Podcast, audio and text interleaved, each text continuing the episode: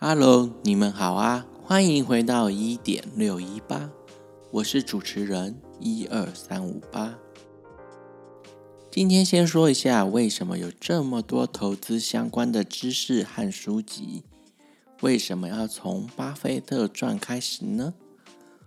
我个人的想法是，如果自己想要站在巨人的肩膀，看到更广的世界。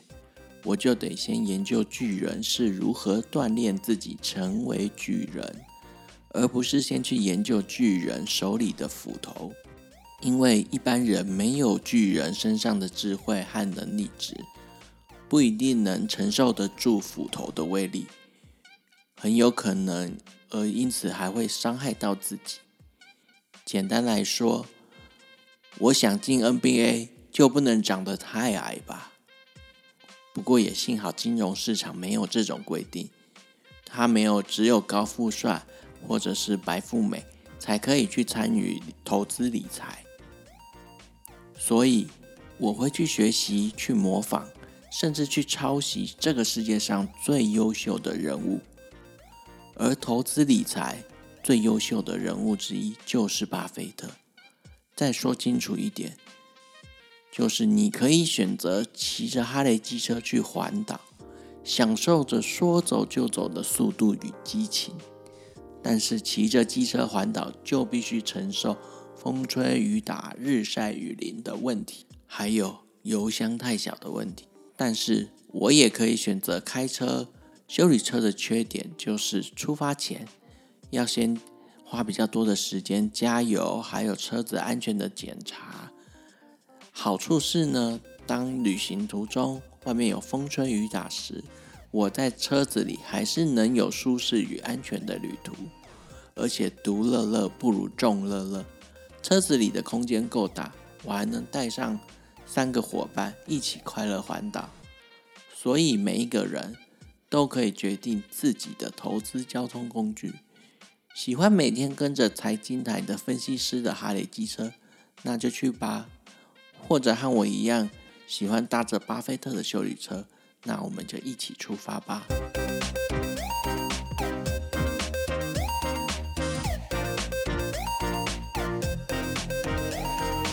巴菲特先生的小八卦，我们都知道，企业家都觉得自己的时间非常的宝贵，也都想尽办法用金钱来换取更多工作的时间。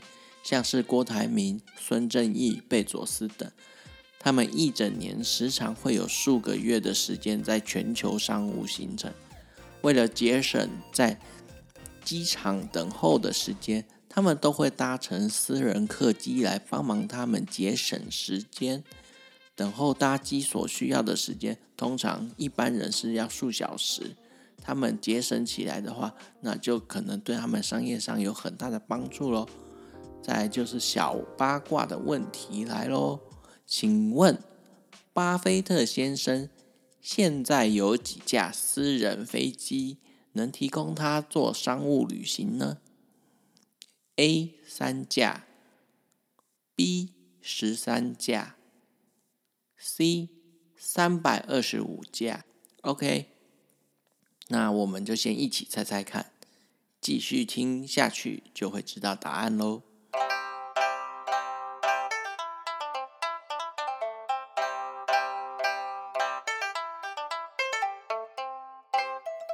为什么聪明人会做傻事呢？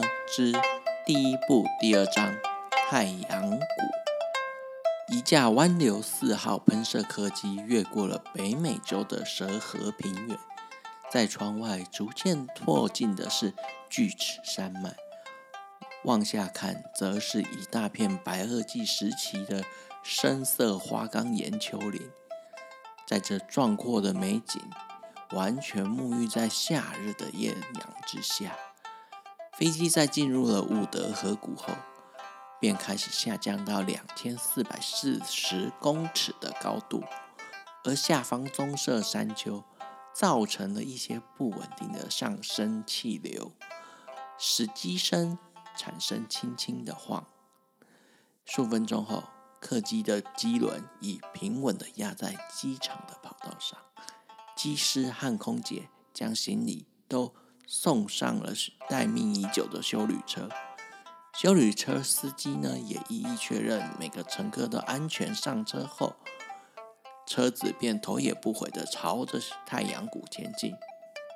此时呢，另一架专属于某人的喷射客机也已准时降落在机场，缓缓滑向他专属的停机坪。一九九九年太阳谷大会报告，大会报告，会议开始。会议开始。我们首先要知道一个名词，叫做“大象聚会”。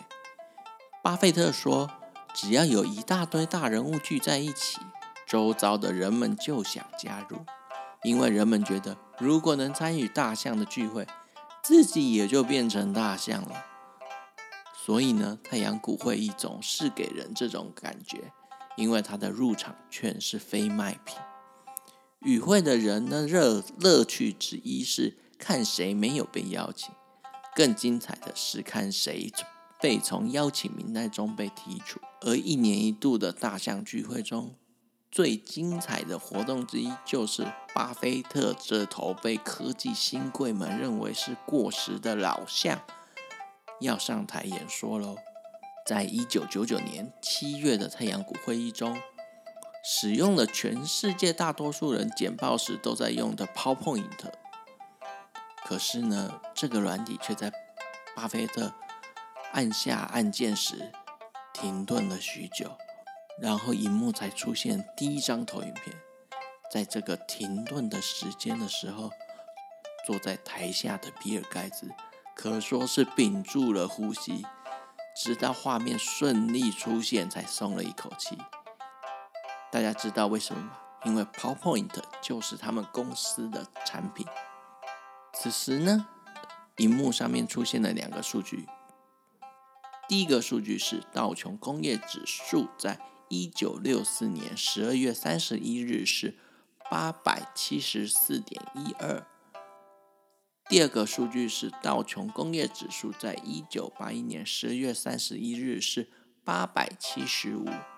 巴菲特起身走向荧幕，开始说道：“在这十七年间。”美国的经济规模成长了五倍，但是五百大企业的销售额也增长了五倍。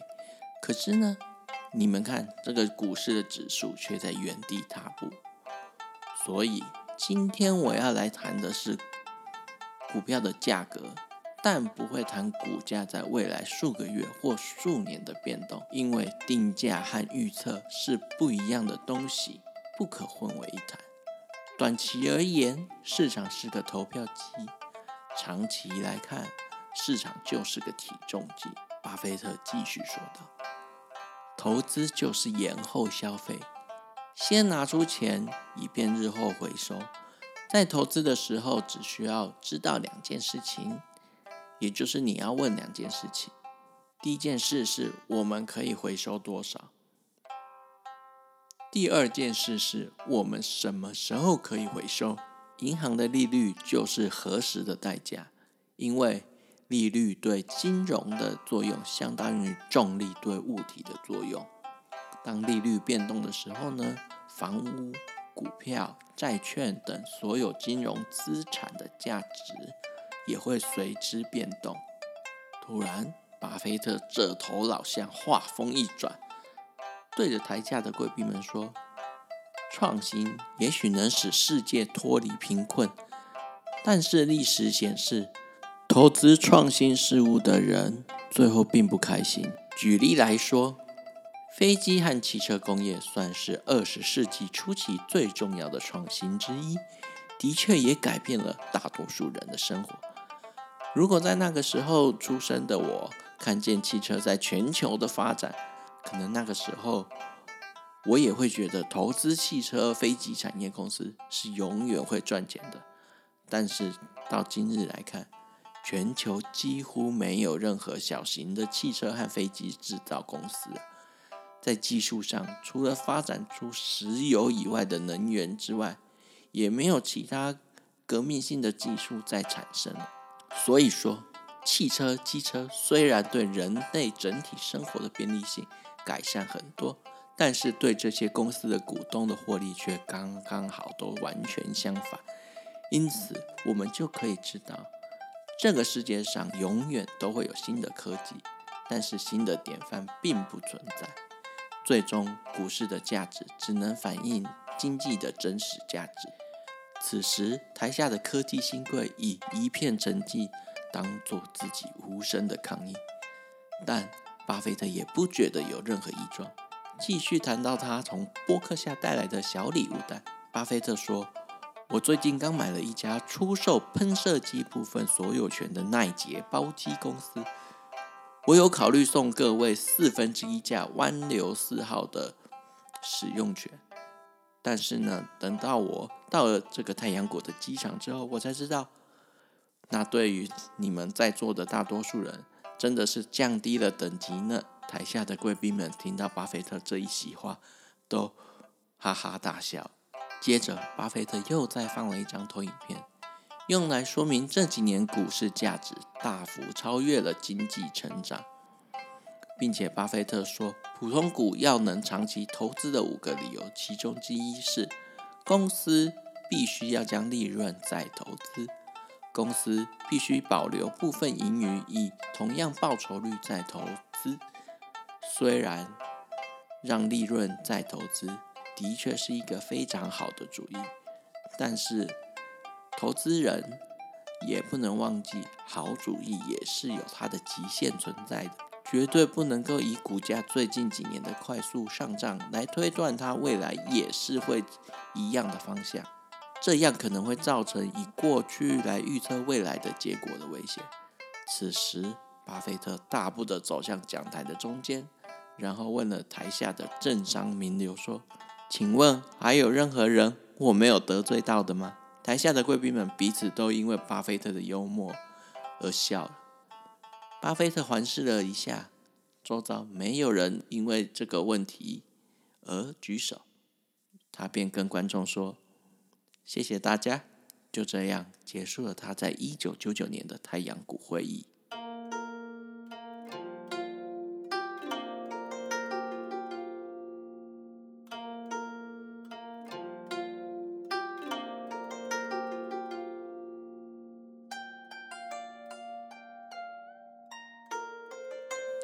一二三五八的奈米分析。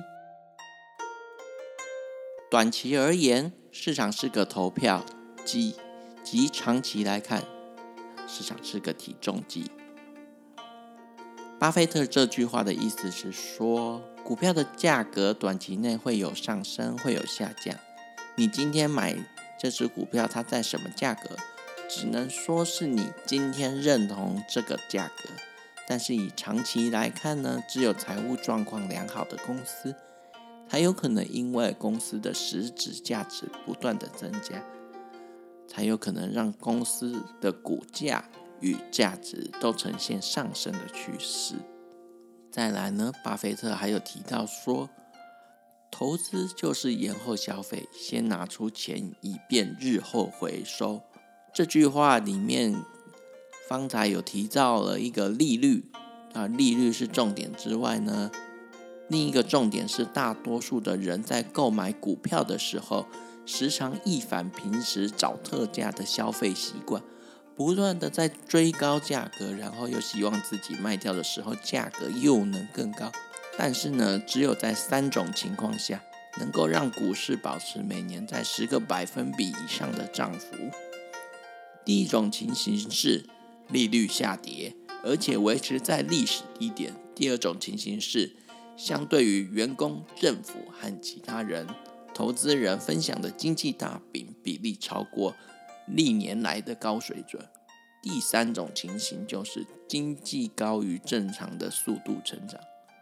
但是呢，要告诉你们，这些都是在最最最乐观的情况下才会发生。所以呢，我们不应该一厢情愿的以为我们所投资的公司的股价。会一直不断的只会往上成长。再来呢，巴菲特还有提到一个利润再投资，基本上这就是复利的概念。像是你在银行的定存存款，银行每年配给你的利息，如果你没有领出来的话，都会继续成为你下一期的本金，而你隔年度的利息就会在更多的概念。但是稍微不同的地方在于，如果公司将所有的获利都发给股东的话，短期看来好像是股东可以领到很多股息，很棒。但是其实长远来看，如果一家真正能够长期赚钱的公司，应该要为了让公司赚更多钱，提升股东的获益的状况下，应该不要发太多股息给股东，应该要把每年的收益都在投入公司的生产，让这些资金再继续以相同的报酬率获利。就我自己的经验。我把我投资的公司的股票，他们所发给股东的配息，看作是给我这间投资公司的获益，而我把这些股息都留在证券户头里，等未来一年中，看看有哪些好公司的股价是相对便宜时，例如像是这一阵子因为国际战争，使得台湾股市整个下跌将近快要一千点。然后呢，在这个时候呢，再把配息的钱也用来购买股票，我想应该就是算是买到不错的价格。然后呢，最后要再说明一下，利润再投资是可以灵活运用的，因为有蛮多人是，好，我拿了 A 公司的配股配息的金额很高，就坚持要用这些钱再买 A 公司的股票，但是呢，有可能 A 公司的股价也很高。所以，我们不要死脑筋，坚持这份 A 股股息就是一定要买 A 的，反而是要去自己找一张投资清单，去当中去寻找一样也拥有不错的生意获利，但股价因为，比如说现在战争的短期因素大跌的 B 公司、C 公司，然后呢，再利用 A 所配的股息去买这些。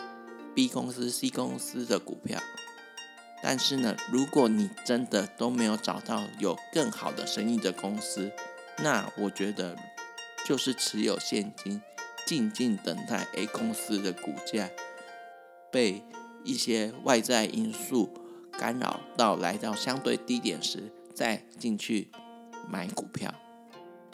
再来呢，巴菲特其实时常保持着一个。算是从卡内基学习里面的一个观念，就是称赞要针对人，批评要针对事情。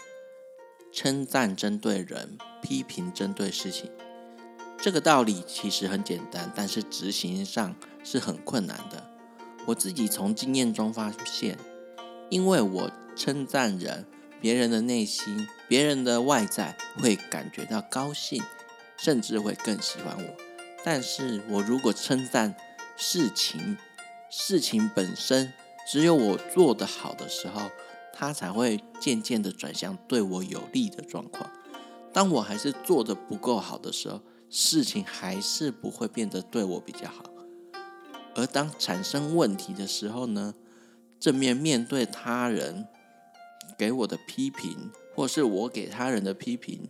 在短期内，有时我们相对的心里会觉得很受伤，但是呢，这样子也比较容易在短时间内做出正确方向的改善。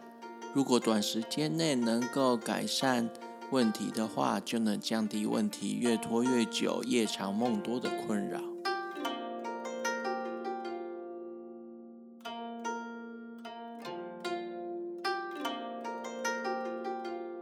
小八卦的正解时间，我们刚刚的题目是：巴菲特现在有几架私人飞机能提供他做商务旅行呢？A.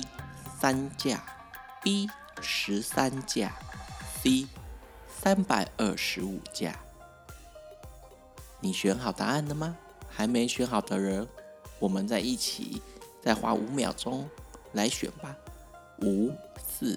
三二一，答案是 C，三百二十五架。原因是二零一八年，当时还是美国川普政府的时候推行的减税，造成了美国经济前所未有的强韧。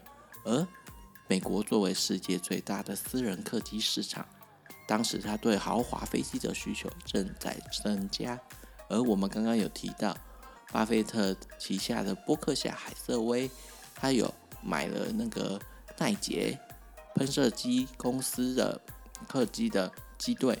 的那个使用权，而这个奈杰公司呢，在二零一八年的时候，就向一家叫德士隆的公司的航空部门订购了三百二十五架商务喷射机，并在二零一九年第四季已经交付给他们了。然后呢，奈杰也在发表声明说，他和这家公司可能会增加。在未来的十年会增加他们飞机的数量，直到大概达到约八百多架。所以呢，据资料显示，我们目前可以知道说，巴菲特目前可以提供他商务旅行的飞机至少有三百二十五架。但我相信，在这个二零二零到二零二二的疫情期间，我相信后面的交机数量肯定是。不会有那么多的数量，因为毕竟需求量没有到，所以呢，我们期待在未来的几年中，可以看到这家公司的飞机的数量可以拥有超过八百架哦。今天谢谢你的收听呀，下回预告：习惯的动物，巴菲特怎么？